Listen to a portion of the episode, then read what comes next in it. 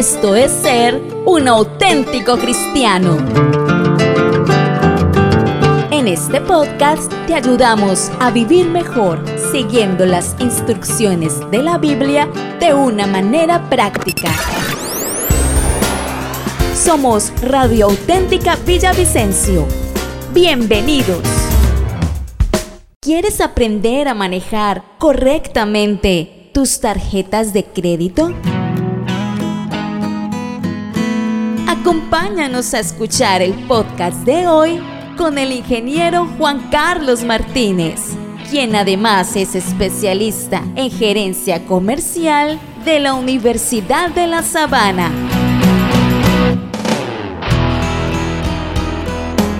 Estaremos dialogando acerca de este tema tan conveniente. En la dirección, Héctor Andrés Cortés. Bienvenidos. Tiempo de orientación financiera. Le damos la bienvenida a nuestro hermano Juan Carlos Martínez. Hola Héctor, muy buenos días y gracias a, Dios por esta nueva oportunidad de estar acá. Entonces avanzamos, hermano Juan Carlos. Hace ocho días estuvimos con lo de las deudas, ¿no? Así es. Y, bueno, hoy vamos a avanzar entonces. Vamos a hacer un recorderis acerca de, los conceptos bíblicos de las deudas, ¿no? Entonces, recuerden que que pedir, pedir eh, tener una deuda no es un pecado, pero sí es un concepto que no es recomendable en la palabra de Dios. Claro. Porque hemos visto que eh, conduce a esclavitud, se convierte en una maldición para nuestras vidas porque no nos deja avanzar en los propósitos del reino. Entonces, eh, lo otro es que pedir prestado debe ser, en caso de que necesitamos, para algún tipo de, inversión o de activo, pues que genere el, el retorno entonces, pues está, está bien que lo hagamos, pero que sea en, un corto plazo.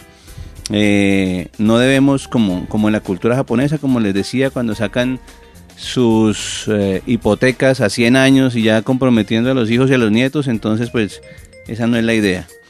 Eh, recuerden que el tercer punto es que todo lo que se pide prestado se debe devolver. ¿sí? A veces hablábamos con Héctor y, y, cómo habla uno de la gente malvada, de los impíos.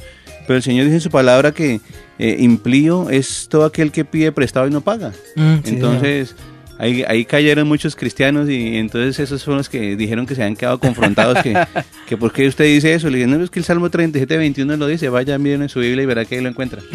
Entonces, eso, la deuda es una presunción sobre el mañana, entonces, eh, siempre que vayamos a algún tipo de de gasto de inversión, miremos hacia el pasado, cómo ha sido nuestro manejo financiero y si yo estoy en la capacidad de, enfrentar un, nuevo compromiso, pues hacerlo, pero nunca pensemos en que en el mañana vamos a estar igual o mejor, porque como hablábamos hace ocho días, eh, un claro ejemplo lo tuvimos aquí con, con el auge petrolero que vivió nuestra, nuestra región.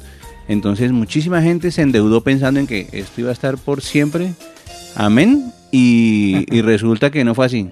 Entonces, muchas obras se hicieron, muchos compromisos financieros se hicieron y mucha gente perdiendo su capital y sus ahorros por pensar que mañana voy a estar mejor que hoy. Y el más importante es que eh, cuando tenemos una deuda o adquirimos una deuda, pues no le estamos dando la oportunidad a Dios, a nuestro papá, de que Él se muestre como el proveedor. Porque pues para qué necesito a Él si yo ya solucioné el problema. Mm, claro. Entonces, esos cinco punticos para, para recordar y para que estén en, en, la mente y en el corazón de nuestros oyentes. Hoy vamos a hablar de, de, otro puntico que espero no incomodar mucho. después de que nos edifique, incomódenos, hermano. Hágale. Entonces, y es referente a las tarjetas de crédito. ¿Sí? Ese, quien tiene deudas tiene tarjetas de crédito. Mm, Eso es. Y yo me acuerdo cuando yo era pequeño, yo veía a, gente ejecutiva grande y esos sacaban sus, sus billeteras y veía uno ahí un pool de tarjetas de crédito y decía, uy, ese hombre es muy importante, ¿cómo tiene tarjetas? Hoy entiendo que, definitivamente eh, de pronto, de pronto tal vez sí haya un buen manejo, pero cuando uno tiene más de una tarjeta de crédito, yo creo que está uno jugando a, algo que yo le digo la, gimnasia financiera. Mm. Sí, y es que abre un hueco para tapar otro. Ah, tremendo, sí, sí. Entonces, conozco cantidad de personas que han estado en nuestros cursos que, que pues tienen una deuda y no tienen el recurso para pagarlo, entonces lo, la lo más fácil es solicitar una tarjeta de crédito y entonces hago un avance y pago y teniendo presunción de futuro de que me va a ir bien, entonces pago la cuota de la tarjeta y luego pago la otra y resulta que no. Y entonces llega un momento en que la tarjeta queda bloqueada, ¿sí? Y la deuda queda por ambos lados con dos huecos.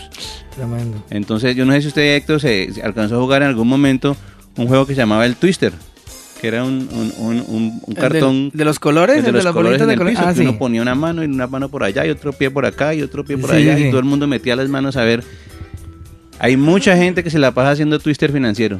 Ay, Eso sí. los ve uno como loco, se da torcidos, una mano tapando un hueco con la otra del otro, un pie en un lado, la esposa ayudándole con el pie en el otro. Ay, señor. Y eso trae maldición. Y eso no, no genera libertad en nuestras vidas. Entonces, un- una de las causas es que las tarjetas de crédito hoy se convirtieron de fácil acceso. En cualquier momento, en cualquier lugar y cualquier almacén le ofrece a usted una tarjeta de crédito. Claro, son, son estrategias que ellos usan desde el punto de vista comercial, válidos para ellos, pero nosotros como hijos de reino, pues tenemos un papá que es el maestro. Sí, Inclusive yo hablaba una vez con alguien, yo le decía, mire cómo es- llega- a, a tal punto llega este tema de las tarjetas que la más conocida es la Mastercard. la maestro. Sí, sí, sí. Sí, entonces cambiamos al maestro Jesús, nuestro papá Dios, por la Mastercard. La ta- tarjeta por la maestra. tarjeta maestra, sí, señor. Sí, entonces ese, ese Mastercard pues ha generado muchísimos dolores de cabeza en las familias pues que, que más conocemos, las familias de las congregaciones cristianas. ¿Por qué? Porque eh, se generan unas tensiones familiares y personales por causa de las tarjetas de crédito. Entonces llega un momento en que la gente no tiene en su cabeza el real costo del dinero cuando usa una tarjeta de crédito. Si uno va y mira el desprendible que le llega cada mes, pues usted va a tener los intereses más altos de, de- de colocación del dinero en una tarjeta de crédito. Sí, claro. Y es facilísimo, ustedes lo entregan en algún lado. Una vez estaba en un almacén de cadena, no le hagamos publicidad. Sí, sí, no, no una- digamos en- cuál. En un almacén de cadena. y entonces estaba haciendo unas compras ahí eh, con mi esposita. Y entonces, eh, obviamente, muy diligente, la persona se acerca y me dice, le puedo proceder nuestra tarjeta de crédito si usted la lleva hoy, entonces le hacemos un 40% de descuento en su, en su compra. Y pues entonces eh, no genera intereses, no sé qué, y una cantidad de cosas que pues a los ojos del mundo uno dice, buenísimo. Claro, una oportunidad. Claro, que ganga, se me va a ahorrar el 40%. Y entonces yo le decía a la señora, mira, no, la verdad no me interesa, voy a pagar en efectivo. Señor, pero es que mire, la oportunidad es que usted es el 40%, ya multiplicó el, el valor por el 40%. Le dije, sí, ya lo hice, pero la verdad no me interesa. Señor, pero es que hoy es el único día. Aproveche porque es que hoy, mañana si usted viene, ya mañana no podemos darle esta, Ay, yo le decía, la verdad no me interesa. Y se puso disgustada. Me dice, pero es que usted no entiende. No, No, entiende lo que le estoy ofreciendo. Le dije, no, señorita, la que no he entendido es usted. Yo no quiero ser esclavo de su tarjeta. Claro. ¿Usted la tiene? Y se quedó mirándome así como... Le dije, porque si la tiene, seguramente es esclava de esa tarjeta. Y de cualquier otra, de cualquier entidad, pero, pero es que son, son muy hábiles. Ay, Dios mío. Sí. No, y uno entiende que es el trabajo Claro, de claro. ellos, ¿no? O sea, uno sabe que, eh, listo, sí, es tu trabajo, pero, pero pues obviamente tiene que haber un límite. Si uno dice no tres veces, Claro. muchas gracias, hasta luego, ¿sí o no? Así es. Tremendo, tremendo. Un día, un día leí unas estadísticas y decía que eh, a mí me gusta siempre mirar pues en, en, en, eh, en páginas eh, americanas, uno siempre cuenta estadísticas de todo. Ellos, los americanos son muy, muy pilos con el tema de las estadísticas y decía que en los últimos 20 años eh, la deuda de consumidores por tarjeta de crédito ha alcanzado más del trillón de dólares. Uy, Entonces el de- el- el- ellos decían, si, con- si colocamos billetes de 100 dólares, uno sobre otro, para, para, para mirar cuánto, cuánto, cuánta distancia alcanzaría estos billetes, dice que alcanzaría una distancia de 100 kilómetros de alto. Señor. De 100 dólares, no de a dólar, no, de a 100 De dólares. 100 dólares, sí. Entonces, entonces Uy, no. es uno, uno, uno se da cuenta y uno dice, eh, pues el, el crédito, ese crédito que es tan fácil, se convierte en un veneno que destruye a muchas familias. Yo no sé, amable oyente, si, si usted tiene esa situación. Sí, si, si hablamos que quedó incómodo la semana pasada, de pronto en esta también está sintiéndose yo como que voy a apagar el radio, ya se me está yendo tarde, voy a cambiar la emisora del carro, pero pues si se siente incómodo es porque obviamente el Señor quiere sanarnos de esas Claro. maldiciones, porque son cadenas que nos atan y nos impiden ver la mano de Dios y enfocarnos en el plan que Él tiene para nosotros de reino. Sí, señor. No, y que prestamos oído.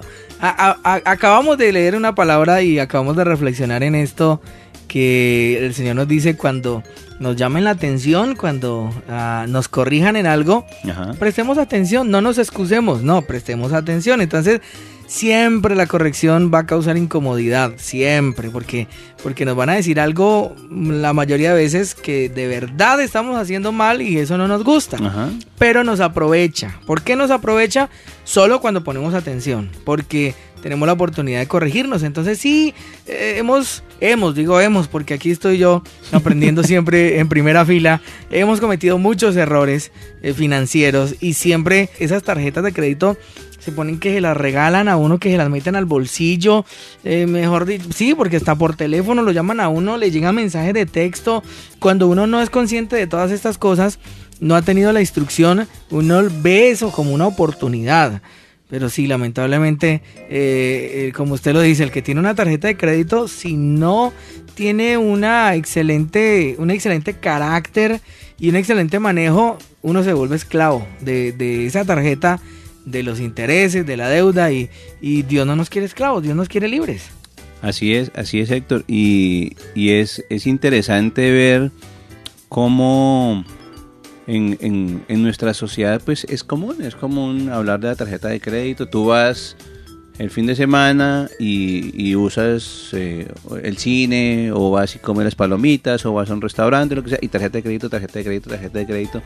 Claro, porque como que yo, yo las usaba en, en su momento y entonces yo decía, claro, es que mentalmente yo digo, no estoy gastando mi dinero. ¿sí? Pero lo que pasa es que estoy adquiriendo, estoy adquiriendo con un gasto presente un pago en el futuro. Y va a llegar un momento en que, en que eso no va a aguantar. Y se tiene que totear por algún lado. Ah, Las mías se totearon. Mm. Entonces el- lo que le estoy diciendo se lo digo con conocimiento de causa. No, claro. Y, y a veces, una vez en, en uno de los cursos eh, de, la, de la iglesia, eh, había un, un muchacho que estaba luchando mucho con sus tarjetas de crédito y venía juicioso, juicioso y de pronto llega un día, llegó tarde, llegó aburrido. Entonces, ¿qué le pasó, hombre? Dijo, no, es que tuve un desliz. Todos, "Oh, ¿cómo así un desliz? Mm, claro. Dijo, Ah. dijo, sí, pasé la tarjeta de crédito. La deslicé y entonces Ah. me siento, me siento Me re siento culpable. Tremendo. Ay, y, y- y cuando nos damos cuenta, la mayoría de las veces usamos las tarjetas de crédito para, para satisfacer Mm, nuestro sí, ego, para satisfacer eh, nuestras necesidades, no para cosas realmente que uno diga son, son van, a, van a generar algún tipo de, de bienestar de bienestar futuro pero pero con esto no estoy diciendo que, que las, las tarjetas de crédito son malas no es, es un sistema que establece el mundo y debemos usarlas sabiamente. ¿sí? Porque tampoco en la palabra de Dios dice que es pecado usar tarjeta de crédito ni nada de eso, ¿no? Simplemente las herramientas que el mundo nos pone debemos usarlas sabiamente. Entonces, bueno, ¿y cómo, y cómo podemos usar, usar sabiamente la tarjeta de crédito? ¿Sí? Porque en este momento yo tengo una tarjeta de crédito y mi esposa tiene una tarjeta de crédito porque el mundo ha evolucionado.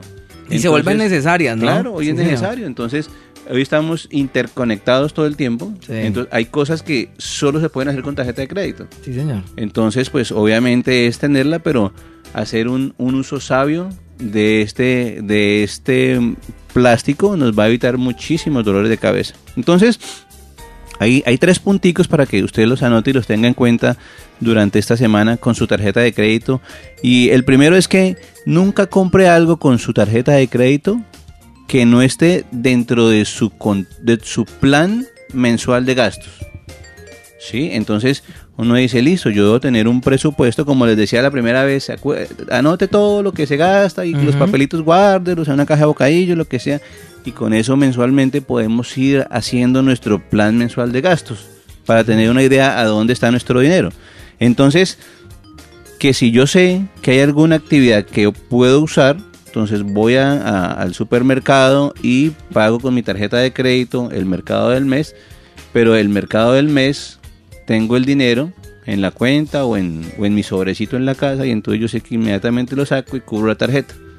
Entonces, es porque por ejemplo a veces es bueno también entonces cuando no tú tienes tarjeta si pagas con tu tarjeta de crédito X Y o Z entonces obtienes hoy el 30% de descuento Ajá. y uno dice uy preciso lo que yo estaba tenía la plática para eso tenía los 100 pesos pero ahora me va a costar 70 si pago con la tarjeta de crédito Claro. entonces voy y lo compro sí me cojo el, el descuento me cojo los puntos porque ahora le dan unos puntos por todo entonces cojo los puntos y simplemente lo único que hago es que en algún momento hacíamos con mi esposa, pagábamos con la tarjeta de crédito e inmediatamente le decíamos, ahora por favor, quiero pagar la, la, la, la cuota de la compra. Entonces ya sabíamos totalmente claro que eso nos costaba 100 pesos, pero con la tarjeta costaba 70. Entonces llevábamos los 70 en el bolsillo, porque ya lo teníamos ahorrado para ese gasto específico. Sí. Llevábamos los 70 en el bolsillo, por favor, entonces pague con la tarjeta de crédito, sí, chin, chin, chin. Le da el descuento. Le, le hacen el descuento. Entonces, señorita, ahora, ¿puedo pagar la cuota de la tarjeta? Sí, señora. ¿Y ¿Queda registrado una vez? Sí, señor. Entonces, ¿queda registrado una vez? Ah, perfecto. Entonces, abone los 70 pesos. Señor, pero entonces le va a cobrar la cuota de manejo. Listo, ¿cuánto es la cuota de manejo? X pesos, listo. Entonces, páguese con los X pesos y me estuve ahorrando un 26% Ujú. del costo del producto. Sí, señor. ¿Pero por qué? Porque estaba dentro del plan de gastos. Claro. Diferente a si yo, "Ah, está con el 30%, uy, no, pues buenísimo, entonces voy y lo compro y entonces ahora quedo endeudado en 70 pesos. Tremendo. No me, O sea, no me, no me ahorré 30, sino que endeudado en 70. Eso, eso. Antes hice una mala jugada. O sea que uno, el correcto manejo de la tarjeta de crédito es, pues ya siento consciente de esto, es tenerlo como parte del efectivo. O sea, si yo voy a usar la tarjeta de crédito es porque tengo lo que voy a gastar, lo tengo en efectivo. ¿Sí? Y así entonces no me genera deudas, porque como lo, lo decía usted ahora, sí hay beneficios y, y los, las entidades bancarias eh, impulsan, estimulan el, el uso de las tarjetas de crédito, pero el que sabe hace una jugada como la que usted acaba de, de decirnos. Uno se gana el descuento, listo, pago con mi tarjeta de crédito, pero porque sé que tengo el Ah, efectivo en el bolsillo. Entonces me gano el descuento, me salió más barato, pero también inmediatamente pago la cuota, lo que pagué y la cuota de manejo y me gané un buen descuento y no quedé endeudado. Claro, o si no, por ejemplo, no todo, en, en no todos los lugares uno puede pagar inmediatamente la tarjeta de crédito, la cuota. Entonces, yo sé que compro con mi tarjeta de crédito los 100 pesos, pero yo sé que si pago a una cuota, pues no me van a generar intereses. Eso, entonces la pone a una cuota. Entonces lo pongo una cuota porque sé que tengo los 100 pesos allá Guardado, en, mi, en mi recurso, en mi, en mi sobrecito o en mi cuenta de ahorros, como sea, allá lo tengo y entonces simplemente cuando llegue el valor de la cuota, entonces ahí lo saco del sobrecito y lo entrego. Entonces me beneficié por 10, 15, 20 días tal vez del uso de la tarjeta y eh, adquirí el producto que necesitaba sin incurrir en intereses. Tremendo, muy bueno, sí señor. Ese es, ese es el, el- el uso correcto. Eh, las entidades, pienso, hermano Juan Carlos, que cuentan como con el desorden de uno, ¿no? El desorden del colombiano, que entonces paga, pero no tiene como un carácter bien formado, como bien firme, que dice, bueno, tengo la plata aquí, la voy a guardar Mm. y voy a pagar eso, eh, en, como usted dice, en los 15, 20 días que me llegue ya eh, a el pago a una cuota. Sino que el colombiano por lo general dice, sí, tengo la plata, pago con esto, pero después la siente ahí en el bolsillito Así y dice, no, me la gasto, no, después la repongo. Y ese desorden es con el que cuentan las entidades y por eso es que ellos mm, hacen esas promociones y aseguran que van a ganar, ¿no? Claro, que van a ganar porque por lo general la gente se endeuda. Esa, esa engañosa sensación de que no estoy gastando plata, ¿no? Así Con es. la tarjeta de crédito, uy, no, no estoy gastando. Resulta que está es endeudándose impresionantemente. Una, una vez, aquí, aquí un testimonio, eh, hace, hace unos años veníamos con mi esposa, siempre nos proyectamos a ahorrar, bueno, que queremos cambiar a la hora, entonces nos ponemos a ahorrar seis meses, siete meses, lo que corresponda, según unas cuotas mensuales, y hasta que no tengamos el dinero, entonces ni siquiera vamos a mirarlas cuánto, o sea, en, en la primera la primera ejercicio es vamos y miramos la que nos gusta, ah, bueno, vale 50 pesos, entonces vamos a ahorrar de a 5 pesos mensuales, entonces en 10 meses que tengamos 50 pesos volvemos a mirar cómo está el mercado. ¿sí? Y ya cuando tiene esos 50 pesos en el bolsillo resulta que uno tiene poder adquisitivo. Claro. Entonces yo puedo ir y, y negociar, venga, pero entonces, ¿y si le pago en efectivo? No, pues se lo dejo en 45. No, pues si tengo la plata aquí ya, o si no me voy para el frente. Entonces, no, venga, se lo dejo en 40.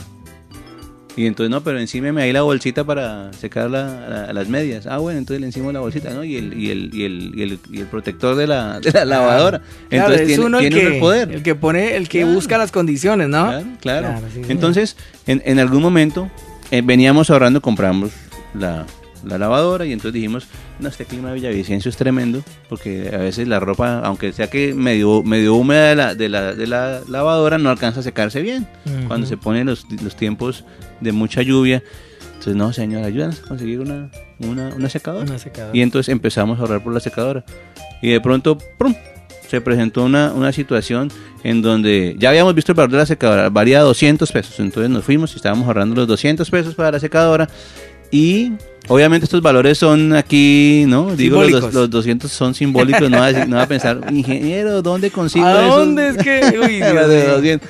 Es un valor simbólico. Entonces, estábamos ahorrando los 200 pesos para, para la secadora y de pronto se nos apareció una oportunidad de, de ver el comedor que nos gustaba, el comedor de los sueños. Entonces, entramos a revisarlo. Nomás ahí, no, eso valía como 400 pesos. No, entonces no, pues el doble de lo que debíamos ahí. No, no, olvídalo, le dije a mi esposa, olvídalo. Y ella siguió ahí insistente y mirando, mirando otras cositas. Y venga, pero, pero, ¿por qué no? Y, si- y si uno lleva en este material, no sé qué, como lo sea. Entonces, bueno, le puedo hacer un descuento por esto. Entonces ya la señora se bajó a 350. ¿Sí? Entonces cuando ya empecé a ver que mi esposita empezó a negociar, entonces yo fui a hacerle barras, a apoyarla. Claro, claro. Y entonces le dije, venga, y si no le hacemos así, sino asá. Entonces dijo, no, pues la verdad, eh, lo podemos hacer en, así como lo hice, en 300. Y yo, ah, pues antes eran 400, ya damos 100 menos. Claro.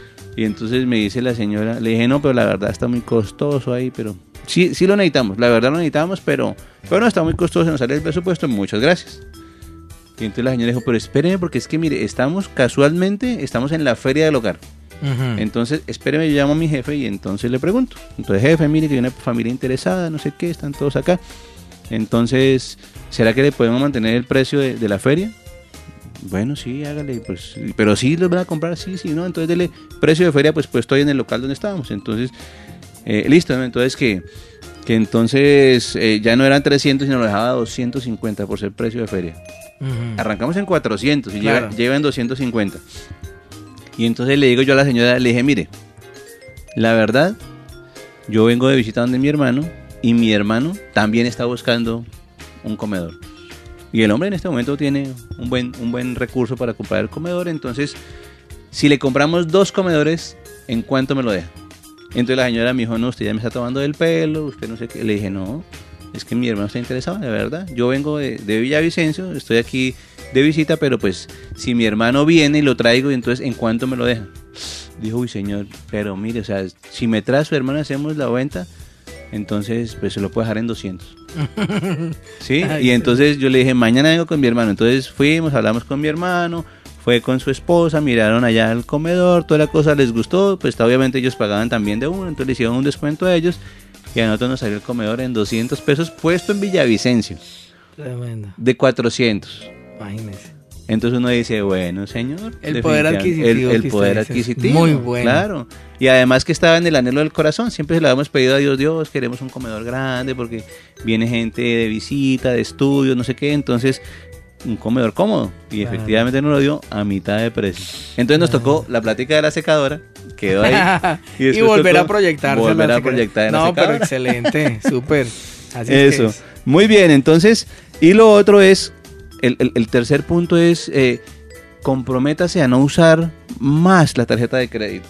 O sea, en caso de que no sea absolutamente indispensable, pague en efectivo. Porque es que, ah, y hay, hay, hay propagandas, ¿no? Ya mis hijos me dicen, uy papi, pero uga uga. Eso. Sí, porque entonces ahora se vuelve uno anticuado manejando dinero en efectivo, Efectivo, pero es que, sí. pero es, que es, es tremendamente peligroso. Hoy, si uno no sabe manejar las tarjetas, es, es algo que lo va a atar por, por, por, por muchos años. Sí, señor. Entonces, cuando, cuando yo no tengo esa, esa personalidad que dice Héctor, muy bien lo, lo explicó, o no tengo el dominio propio para poder hacer uso eficiente de la tarjeta, es preferible que, hermano, échele, échele tijerita. Sí, sí, señor. Échele tijerita mientras aprende a manejarla. ¿sí? Ya después, cuando usted sabe que usted tiene dominio, entonces eh, la puede organizar para esos puntos efectos. Había una persona que cuando hizo el curso eh, rompió tres, tenía tres y la rompió. En el proceso de cuatro meses más o menos salió de todas sus deudas y me dice, ahora tengo una y la tengo, ni siquiera la meto en la billetera, la dejo en casa para temas puntuales de que me voy de viaje, que una visa, que no sé qué, algo, Toca. algo así, Sí, pero ya ni, ni siquiera la meto. Ni en- la carga. No, no, no. Sí, es verdad. Es una tentación ahí latente. Inclusive se la, se la entregó a su esposo para que él, o sea, cuando ella la vaya a usar, tiene que pedírsela a su esposo para que le diga dónde está, para que, Claro. para que la use como estrategia y, y- y entonces también entra el otro filtro, y bueno, ¿y para qué la vas a usar? Claro, claro. ¿sí? Porque finalmente ellos alcanzaban a organizar todas sus finanzas. Impresionantemente de, de estar muy endeudados, el Señor eh, los fue proveyendo por el uso de sus talentos y llegaron a tener, llegaron a cero y cuando uno llega a cero, de ahí para arriba ya es subiendo. Claro, claro. ¿sí? El problema es llegar a cero. Cuando uno está bajo cero, empezar a subir y llegar al nivel, al nivel cero es fuerte, pero ya cuando uno lo logra, de ahí para arriba eh, empieza uno a catapultarse, empieza uno a ser sabio en el uso del dinero, empieza uno a ahorrar, empieza uno a vivir con un presupuesto. Las grandes empresas en las cuales muchos de ustedes trabajan, en los negocios que ustedes trabajan, mis, mis queridos oyentes, seguramente están basados en un presupuesto. Entonces, ¿por qué no? Nosotros como personas, como familias, también basamos toda nuestra economía en un presupuesto.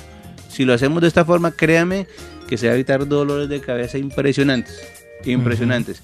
Y usted va a tener una, una tranquilidad dentro de su hogar. Entonces, eh, las tarjetas de crédito no son, dia- no, son, no son malas, no son del diablo, como decía una vez por ahí alguien. "Ah, es que eso es del diablo. No, eso no es del diablo. Es un instrumento que está aquí y que lo podemos usar, pero hágalo de una forma inteligente. Que no es, si no está dentro de su plan de gastos, no lo use. Eh, comprométase a pagar el 100% de, de su deuda en una cuota. O si no puede pagarlo de una cuota, entonces pague no pague la cuota mínima, porque a veces le dicen, no, su, su- su compra fue de 100 pesos, entonces pague 5 pesos. Entonces uno dice, uy, pago solo 5 y, ahí voy a- abonándole, no, pague 50 y en el otro mes otro 50 y salió. Sí, claro. Porque a veces uno se va con el pago Lo mínimo. va estirando y estirando. Entonces claro. lo que, lo que pasa es que uno mismo está escogiendo las cadenas que lo atan. Entonces, entonces el día de mañana el Señor quiere cosas grandes para usted. El Señor nos dice que nosotros fuimos enviados a ser profetas a las naciones. Sí, pero para poder cumplir con ese llamamiento tenemos que estar libres de ataduras. Yo un día le decía a alguien en, en uno de los cursos, yo le decía, un hombre que el Señor usaba mucho, yo le decía, bueno, y si el Señor el día de mañana te dice, Pepito, quiero que tú te vayas para tal ciudad, en tal país, y empieces a extender el reino allá. Entonces tú como estás tomando el curso aquí con nosotros, tú vas a decir, perfecto. Entonces vas a donde los señores que tienes obligaciones financieras y le dices, señores de los bancos X, Y, Z, no les voy a pagar más. No les voy a pagar más porque el Señor me habló, tengo una revelación del Señor y me voy a cumplir con la obra que el Señor me encomendó en tal ciudad, en tal país. Y él se reía. Y le dije, ¿por qué te ríes? Me dice, porque no lo puedo hacer. ¿Y por qué no? Dice, porque pues los bancos me tienen totalmente abrochado y esclavizado. Tremendo. Entonces te das cuenta cómo uno puede limitar el trabajo de Dios cuando uno mismo se ha esclavizado. claro. Entonces, yo sé que cada uno de nosotros tiene proyectos grandes en las manos del Señor y, y- y esas, y esas misiones que el Señor nos ha dado específicamente a cada uno de nosotros para que las cumplamos y las pongamos por obra y, y hagamos famoso su nombre. Pero que no seamos nosotros mismos piedra de tropiezo en la obra del Señor. Claro, sí. Y, y seguramente cuando empezamos a poner en orden todas nuestras finanzas seremos de bendición. Entonces acuérdense, no puede servir a dos señores porque va a amar a uno y va a despreciar al otro. Si tú dedicas más tiempo a pensar en las finanzas, en el dinero, que en meditar en la palabra de Dios, ya sabes quién gobierna tu vida. Así vayas juiciosito y levantes los brazos y cantes aleluya, gloria a Dios, pero eh, sabemos quién es el Señor de tu vida. Nos toca adoptar la cultura del ahorro. Definitivamente. La cultura del ahorro tiene algo que a uno no le gusta y es esperar, ¿no? Pero es una bendición esa, eh, adoptar esa cultura, tomar la decisión de no volverme a endeudar por lo que queremos, como nos cuenta el hermano Juan Carlos, por lo que queremos vamos a ahorrar y vamos a esperar a tener la plata completa y luego sí compramos. Y Dios nos está dando como las herramientas y el conocimiento para que no seamos esclavos de nada. Así es. Acuérdense que el apóstol, el apóstol Pablo le decía en la, en la eh, perdón, eh, en tercera de Juan dice, amado, yo deseo que seas prosperado en todo, así como prospera tu alma. ¿Sí? Así como. O sea, primero tengo que crecer yo pegado de Dios para que tenga prosperidad en todo. Y cuando uno mira en Proverbios 16, 20 dice, si atiendes a la palabra, prosperarás. Bienaventurado porque confías en el Señor. Mm. Si atiendes a la palabra. El tema es que nosotros no atendemos a la palabra, no metemos al Señor en nuestros asuntos, no lo hacemos partícipe, tomamos decisiones sin consultas Ujú. y después estamos diciendo, Señor, ayúdame, por favor, sácame de esta, muéstrame. pero ¿y por qué? quién lo mandó meterse allá? ¿Por qué no me preguntó? Señor, pero yo oré. Sí, tú oraste, pero ¿por qué no me escuchaste? Yo, yo tenía algo que decirte, no te metas por ahí, no te metas por el camino del necio, no hagas esa sociedad, no te metas en ese negocio. Pero como solo oraste y no me preguntaste, no, no escribiste lo que yo te contesté ese día, pues entonces ahora la disciplina viene y el Señor disciplina con amor, pero, Claro, pero pues quedan pero las duele. consecuencias, queda, Duele. duele, sí. Sí, señor. Bueno, hermano Juan Carlos, el tiempo se nos va, el tiempo corre. Tarea para esta semana. Eh, Pedirle perdón a Dios por no saber buenos administradores. sí, señor. Y, y si tiene tarjeta de crédito, hermano, mírela y usted puede decir, esta tarjeta definitivamente será un instrumento de Dios o será un instrumento del enemigo. Y usted piensa y tome decisiones, hermano. Hay que, hay que orar, pero hay que actuar. Sí. Por eso es que la palabra clave es oración, Sí, señor. ¿sí? Porque hay mucha gente que ora pero no hace. Y hay otros que son más, más valientes que hacen pero no actúan. Hacen pero no oran, perdón. Son obras, sí. Entonces, eh, oremos y pidámosle al Señor, oremos, oremos pensando. ¿sí? Entonces, usted coja una libretica y anote, Señor, yo tengo este problema, tengo esta deuda. te- Respecto a esto, específicamente, Señor, ¿qué quieres que yo haga? ¿Qué quieres, qué quieres tú que yo haga? Y Espíritu Santo, muéstrame cómo hacerlo. ¿Sí? Pero no, uy, no, yo pienso que esto lo puedo hacer por este lado, que no sé qué. Y después, Señor, ayúdeme, mire que estoy embalado.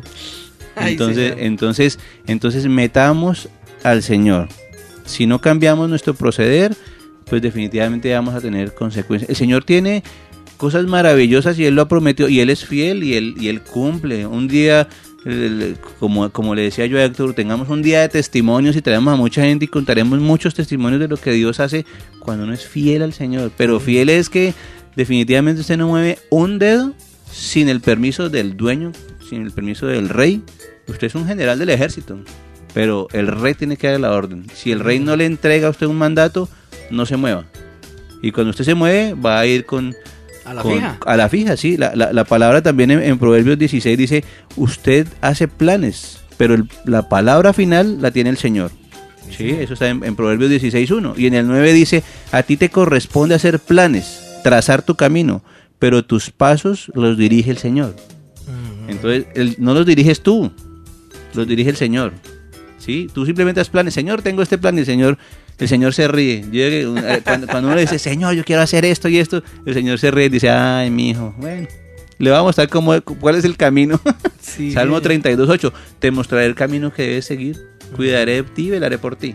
Pero es, es eso, es, es que el Señor esté ahí, porque a veces el Señor no está. Y desafortunadamente, Héctor, vea, con, con conocimiento de causa y conocimiento de, de lágrimas de muchos hombres y mujeres de Dios, inclusive líderes en la iglesia, no sé si de pronto algún líder nos escuche hasta ahora, pero usted no camina con el Señor. Y si no camina con el Señor, pues entonces va a tener esas las consecuencias. Le pasa lo de la viuda. Un hombre de Dios que era siervo de Dios, que le servía a Dios, pero se fue y dejó a la familia totalmente desprotegida. Y se le iban a llevar los hijos y todo. Pero el Señor usa todas las circunstancias para glorificarse. Entonces, hermano, el, las deudas, como decíamos la vez pasada, no respetan condición económica, ni, ni credo, ni estatus dentro de la iglesia, ni profesión, ni nada. Eso a todo el mundo le llega. Lo mismo las tarjetas de crédito. No respetan nada. A todo el mundo le llega porque ese es un plan de mamón para gobernar la tierra. Usted simplemente endeudese solito. Nadie le dice que se endeude. Usted va solito y escoge las cadenas que lo atan. Ay, Y ahí sí. queda, y ahí queda usted eh, después, Señor, ayúdame, Padre, y empieza usted a ayunar, a guerrear, a, a hacer oración, intercesión, a hacer vigilias, pues salir de las deudas, pero, pero con fe no se pagan las deudas, mi hermano. Las deudas se pagan con una buena administración del recurso y teniendo claro un presupuesto. Claro, sí señor. Bueno, Juan Carlos, muchas gracias por habernos acompañado hoy.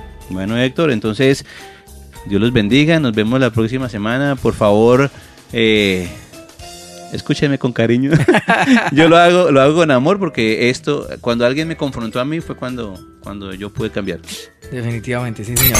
Escucha, descarga y comparte nuestros podcasts. Estamos como Radio Auténtica Villavicencio en TuneIn, Spotify, Google Play Music, Deezer y iTunes. Temas prácticos de familia, salud, finanzas, sanidad interior y muchos más que puedes disfrutar en tus dispositivos móviles y compartirlos para que otros sean bendecidos con la palabra de Dios. Recuerda buscarnos en todas estas plataformas como Radio Auténtica Villavicencio, innovando y renovándonos para alcanzar a muchos más con nuestra voz e imagen de la verdad. Síguenos, síguenos en Facebook como Radio Auténtica Villavicencio, en Instagram como auténtica-villavicencio, en Twitter como arroba auténtica 1080 AM, en TuneIn Radio como Radio Auténtica Villavicencio. Visita nuestra página web y escúchanos en audio real auténtica 1080am.com. Radio Auténtica Villavicencio. Voz e imagen de la verdad.